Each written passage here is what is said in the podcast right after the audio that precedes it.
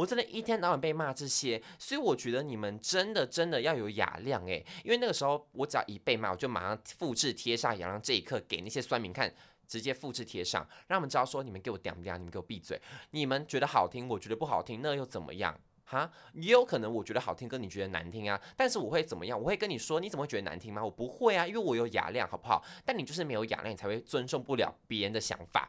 所以我觉得林廷汉他改编这首歌，我非常的满意，我非常喜欢。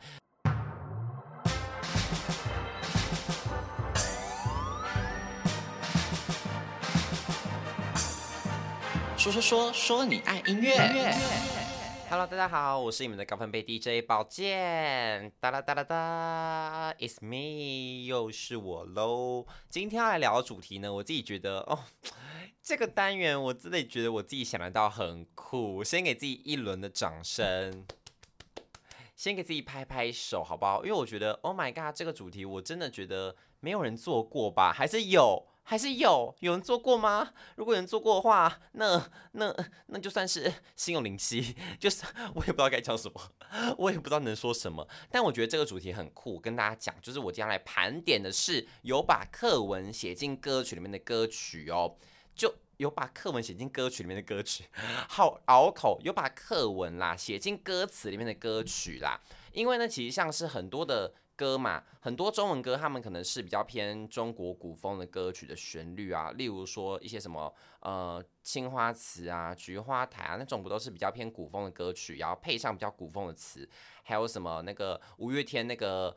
入阵曲吗，入阵曲不是都是这一类型的吗？就是那种很热血啊，然后很燃的那种歌。以前呢，就在宿营晚会上面会搭配那种火舞，然后在那边甩来耍去，天未亮，夜未央，哒哒哒哒哒哒哒，然后就是然后狂甩。就是那种比较偏古风的词啦，就是而且像我刚刚提到，就像周杰伦的歌，有一阵子的作品都像这样嘛。他跟方文山两个人合作的作品，《青花瓷》《菊花台》《兰亭序》，巴拉巴拉巴拉，就他有一个时期很爱做这样的歌曲嘛。但是，但是我今天要做的主题呢，不是这一类型的，我要做是真的真的 real，把那些古典的你知道诗词，把一些古人的作品，然后把它融进歌词里面的那种作品。的歌曲啦，好不好？如果你听得懂我在讲什么，然后呢，你对这主题有兴趣的话，我们就一起听听看喽。因为我觉得这主题很有趣啊，就想跟你们分享一下喽。好的，第一首呢，第一首来自的是 JJ 林俊杰的《曹操》这首歌曲啦。那这首歌曲呢，它其实哦，它其实它其实并没有把曹操的一些什么呃。经典的诗句融合在里面，可是呢，他把那个年代就是比较呃东汉末年那个时候，就是三国鼎立、三强鼎立那个时期的歌词，他把它写得非常好。因为其实曹操他在《三国演义》中是把他形容的比较偏负面的人物嘛，然后呢，这首歌曲却把他形容成是一个英雄的感觉。他的歌词就写到说，东汉末年分三国。烽火连天不休，儿女情长被乱世左右，谁来煮酒？OK，我要非常没带感情的念歌词，不然我会不小心唱出来。但是唱出来呢，我怕给大家带来困扰，所以我就是 很有自知之明的用念的。可是用念的，就是要把它念得很平淡，不然我会不小心把它念，不小心又把它用唱的唱出来这样子啦。那这首歌曲呢，像我刚刚讲的，把它形容成一个英雄嘛，就乱世英雄的感觉。那其实呢，历史上面。把曹操形容成奸雄的好不好？他们有分成枭雄，枭雄拿来形容刘备嘛，然后奸雄呢就是曹操。所以其实呢，在历史上面来看的话，曹操是奸雄的地位。可是这首歌曲呢，他把曹操比喻成了一个比较正面的人物，正面的一个形象的人物，把这首歌曲好好的诠释出来了，变林俊杰的这首歌曲啦。所以我觉得其实很有意义，然后也很好听的一首歌，也是。林俊杰在早期的作品里面很有名的一首歌，可能跟《江南》呐，然后跟什么其他歌曲一样，传唱度非常的高。而且我甚至用这首歌曲背过历史，因为以前国中不是要背一些中国历史的时候吗？然后讲哦，东汉末年，想说啊，三国三国是什么时候？然后耳朵飘来东汉末年哦，东汉末年 就有超会有可以背历史的部分，所以以前呢都很喜欢有这种。就这种有把课文啊，或者说有一些把历史典故写进歌词里面的歌曲，因为你就可以很好的用他们的歌曲，然后来背诵一些历史，或者说来背诵一些课文的部分，我觉得很有用，真的很有帮助。我不知道现在的小孩还有没有用这样的方式去记忆啦，因为起码我是这样的，好不好？我是真的会用这样的歌曲，然后去记历史，然后去记课文的，这是一个方式，就推荐你们听听看喽。好的呢，在第二首呢，第二首歌曲啊，来自的是李荣浩的李白啦。那其实他的歌词呢，也没有引用李白的诗句，没有引用李白的作品。可是我觉得把他这首歌收录进来，原因是因为他把李白这个人的形象形容得很透彻，也很鲜明哦。他的里面有句歌词啊，我很喜欢，是叫做“喝了几大碗米酒再离开，是为了模仿嘛”，因为他李。因为李白就是诗仙嘛，他很喜欢写东西，然后这个呢形象呢比较偏向那种比较飘飘似神仙，然后比较不拘小节，比较放荡放荡不羁的形象，然后同时又很爱喝酒嘛，所以呢，我觉得李李白这首歌曲啊，他就等于是把李白的整个人的形象，我觉得形容得很鲜明。然后李荣浩呢，居然那么厉害，可以用一整首歌把李白写得清清楚楚，然后这首歌曲呢又那么好听，是我自己很喜欢。他的原因啦，就包括他的歌词，我很喜欢。就是他说，要是能重来，我要选李白嘛。因为为什么要选李白呢？因为他也可以去逗女孩，还可以去写歌词，然后去撩妹啊。因为李白的确也是挺会撩妹的嘛。他说还可以去写歌，去写歌词、写作品、写诗词，然后去撩妹，觉得说他这样很不错。然后他的个性呢又比较无拘无束。如果要是能重来的话，真的会想选李白，因为感觉跟其他的诗人比起来，你们不觉得李白的形象比较他那么会写诗，他的才华那么的洋溢，可是他的个性感觉是那种很 chill 的，很好相处的。你们看，可能像杜甫，你们不觉得杜甫就比感觉比较呃比较算是写那种比较边塞诗啊，然后比较 刻苦耐劳的吗？感觉就是真的比较偏诗史，因为杜甫是诗史嘛，就感觉是比较偏那种呃比较呃。摩羯座比较务实派，那相处起来可能就会比较有点压力。然后可能可能跟谁相处，呃，跟李贺，李贺相处，感觉也是李贺也是比较失鬼，感觉写起来也是会呕心沥血，会觉得很怕，很怕一个不小心可能吐血出来，我也不知道怎么收拾。所以比较起来，如果真的要做朋友，或者说真的要做那个人的话，当然是选李白，因为李白感觉比较放荡不羁，然后比较去有比较会跟大家去去 party 的感觉嘛。然后最后的死法。相传之下也是非常浪漫嘛，就是为了去追月，为了去寻月，然后掉进湖泊里面，掉进河里面死掉的嘛。所以其实其实你们不觉得他就是比较潇洒感觉的？就是如果要成为的话，我当然也会想做李白。我所以我觉得李荣浩他把李白的形象写得非常好，而且这首歌曲呢也很好听嘛，就是非常适合给那些可能现在读国中啊，然后你可能不太会记李白这个人的。到底做哪些事情的话，我觉得这首歌曲就很适合献给你，然后去参考一下 李白他到底做过哪些厉害的事情，然后厉害的丰功伟业啊，或者说还有他的歌曲的他的他的诗作的形象是怎么样的？我觉得李荣浩都把他的形象都写得非常的一翻两瞪眼，都非常的鲜明，可以在这首歌曲里面可以感受到李白他这个人放荡不羁的那一面，所以呢，也是我喜欢这首歌的原因啦，就献给大家听听看李白这首歌曲喽。那再来第三首呢？第三首的话是来自林宥嘉的《再别康桥》。那《再别康桥》大家都知道是徐志摩的作品嘛，然后也是很多人很喜欢的一首新诗的作品。因为我自己是很喜欢林宥嘉这个版本，因为《再别康桥》它其实是民歌嘛，就是以前大概大概七八零年代就有很多人传唱过了。然后在更早期呢，也有很多人把《再别康桥》的这首新诗然后写成歌曲嘛，谱成曲，但是。整体而言，我最喜欢的版本是林宥嘉的版本的，因为我不知道怎么讲，我觉得林宥嘉的歌声很像是现代徐志摩，就是我觉得我觉得林宥嘉他有那种徐志摩的那种忧郁小生感，然后呢，同时又。有又有徐志摩那种，也是属于是比较潇洒感的。我觉得林宥嘉用他的歌声把它诠释的非常好，所以在听林宥嘉唱《再别康桥》的时候呢，我就很容易会回想起，哎，会不会徐志摩当时在创作的时候，他也是用这样的方式去创作的？他是不是也是用这样的心态去想象的呢？就是我有很多的想象是建立在了林宥嘉的版本上面，觉得说他把徐志摩唱的很。很活跃纸上，很跃然纸上的感觉啦，所以我自己很喜欢他这个版本。而且当时呢，我高中在学《在别康桥》这一课的时候啊，老师也有放过林宥嘉的版本给我们听过。老师那时候也是很喜欢林宥嘉的版本，他说他觉得他他觉得林宥嘉把这首。新诗也是唱得非常的好听，就是我觉得我会那么喜欢他的原因，可能是因为当时候老师的影响吧。老师给我听了这首歌曲之后，让我也很喜欢。从此哦，再别康桥背的跟什么一样，滚瓜烂熟，倒背如流。这首歌曲唱完之后，新诗一样默完默书完了一遍。所以呢，我觉得再别康桥这首歌呢，真的很适合给那些不会背。课文的人不会背课文的同学们，你们把这歌练好之后，直接把这个背得滚瓜烂熟，我很厉害。那他整首歌呢，就是全部都是用在北康桥的新诗的词去写的嘛，就跟之前那个邓丽君的《明月几时有》的意思，他也是改编，他不是改编，他就是完全的使用了苏轼的词去做改编成歌嘛。那在北康桥第一句呢，其实我就是很喜欢，是轻轻的我走了，正如我轻轻的来嘛，就是感觉是。不带走任何一片云彩的感觉，是徐志摩他这个人的潇洒，也是林宥嘉有唱出来的这样的诠释方法。就是我会那么喜欢的原因，是因为这些部分啦。那就有很多人探讨过徐志摩的死因嘛。那大家都知道，其实徐志摩是死于飞机失事。就是死于飞机，就是有有空难，然后就死在天上。所以我觉得，其实他这个人的生平的故事啊，真的很符合《再别康桥》这首歌曲。就是他轻轻的走了，但也还轻轻的来了。然后呢，不带走任何一片云彩。然后云彩也就代表他在空中里面罹难的嘛。虽然他的生平呢，并不是说是到非常的呃风平浪静，也不是说是到非常的好像。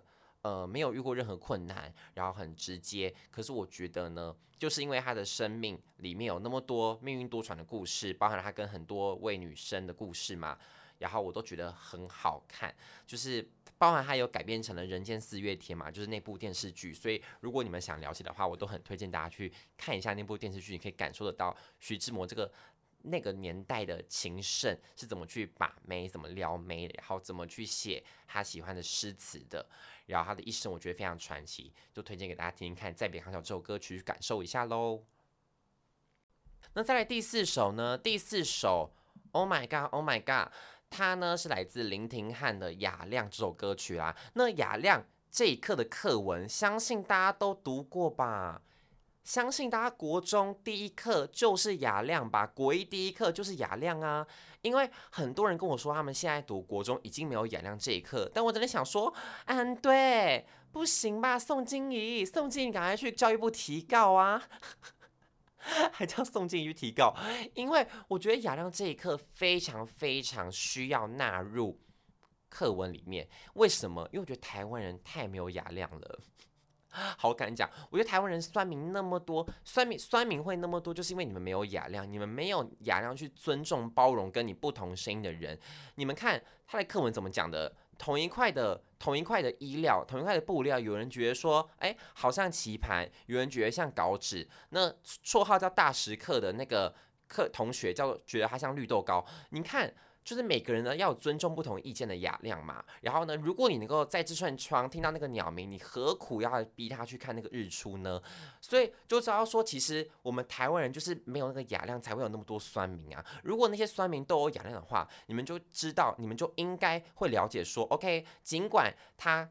的想法跟我不一样，但我要懂去包容他。尽管他跟我有不一样的立场，但我要尊重人家。就是这不是很基本的做人的道理吗？我真的很不爽，我真的很生气。毕竟我自己呢是非常容易被酸民攻击的。就我自己拍 YouTube 的影片呢，很容易，Oh my God，非常容易被酸民攻击。我只要一提出一个意见不合的想法，例如说我做个 reaction，我觉得那个谁的歌不好听，我就说，啊，我这首歌不好听，哎，马上被骂哦，真的会马上被骂，说你听不懂是你自己没素养，是你自己。没没素质，你自己听不懂，你自己耳朵烂，你自己废。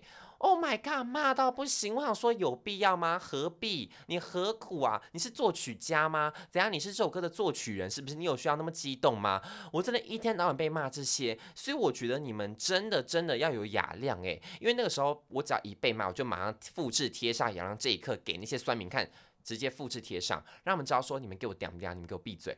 你们觉得好听，我觉得不好听，那又怎么样？哈，也有可能我觉得好听，跟你觉得难听啊。但是我会怎么样？我会跟你说，你怎么会觉得难听吗？我不会啊，因为我有雅量，好不好？但你就是没有雅量，你才会尊重不了别人的想法。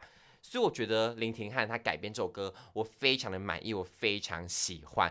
因为林廷汉本人也是我朋友嘛，就也是我好麻吉，所以想说来推荐他这首歌曲。他的里面呢，我觉得他改编的很好听的地方在于说，他把它改编成比较偏饶舌，然后饶舌的过程中，他的副歌呢又是有种。在唱的感觉，就是他的副歌有在唱歌，我自己很满意。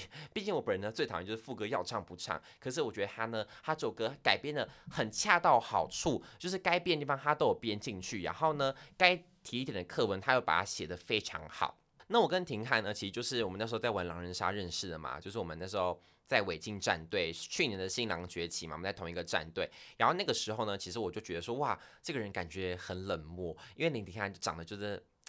比较偏，你知道他没笑的时候就真的会觉得很可怕，然后加上我本人呢又不是个很会跟直男 social 的人，所以就其实那时候就很怕。我说哇，廷汉感觉很不好惹，魏璎珞，你知道，以为他是狼人杀魏璎珞，天生脾气暴不好惹，就这样以为他是狼人杀魏璎珞很可怕，但后来呢才发现他其实本人人真的很好，就很善良啦，就是一个很好的男生，然后很照顾朋友。然后，因为其实后来才发现，他其实跟我一样都读世新广电的，就他也是我学长，他是大我四届的学长，就觉得哇，世界有够小，真的世界好小。我其实在学校的时候就有听过他的名字的，就那时候老师可能就会说啊，像我们系上有个学长，他也是歌手啊，就有提过他的名字，但那时候就对他可能没什么印象了。但后来把一切串起来，发现 Oh my God！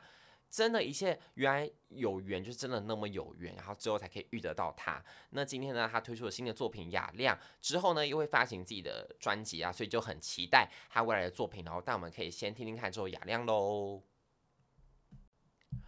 好的，那第五首呢？第五首来自的是邓福如的《声声慢》啦。那《声声慢》呢，就是如歌名所言嘛，它是改编自李清照的《声声慢》的词。那其实邓福如啊，我觉得他改编这首歌也真的很好听诶，是我国高中时期很喜欢的一首歌曲。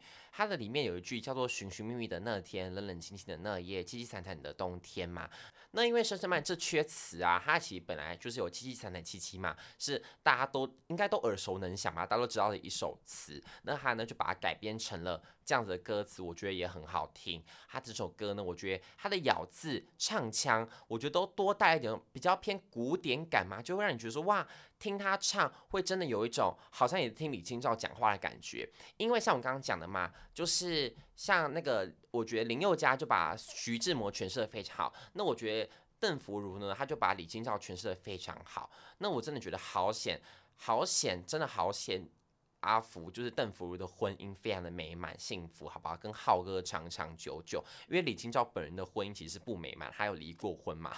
我今天这一整集整个像国文老师诶，国文在这边跟大家讲一些讲讲一些你知道历史，讲一些古古今中外的故事这样子。没有没有，不是想当国文老师啦。虽然以前高中的确有这个志向过，我以前真的很想当国文老师，我甚至大学填写志愿的时候有填过中文系。